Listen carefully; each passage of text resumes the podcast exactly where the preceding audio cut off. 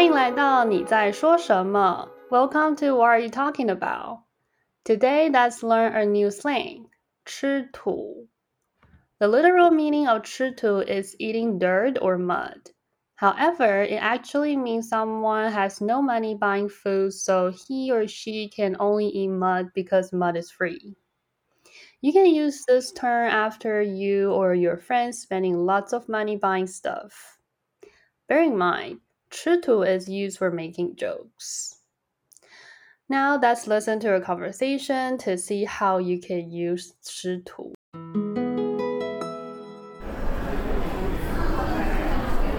Ava，你看看我买的新衣服，好看耶，颜色很适合你。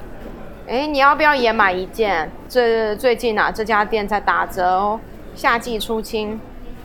好看是好看，但是我这个月不能再花钱了。为什么？我刚买了新的笔电，花了蛮多钱，再花钱就要吃土了。吃土？为什么要吃土啊？土不能吃吧？会吃坏肚子耶。不是啦，吃土的意思是我这个月花了太多钱，要是再花就没钱吃饭了，只能吃土，是个比喻。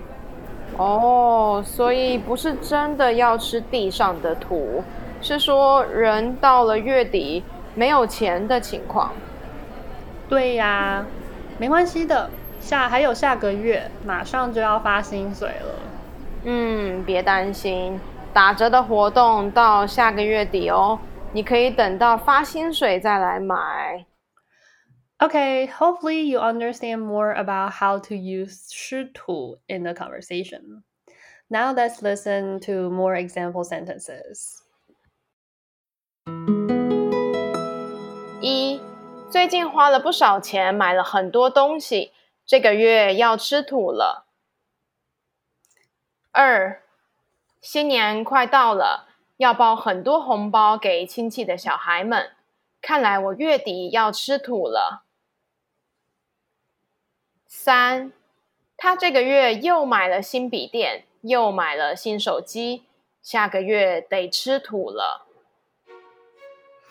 I hope you guys find this helpful, and if you like what you listen to. subscribe our podcast. We will see you next time.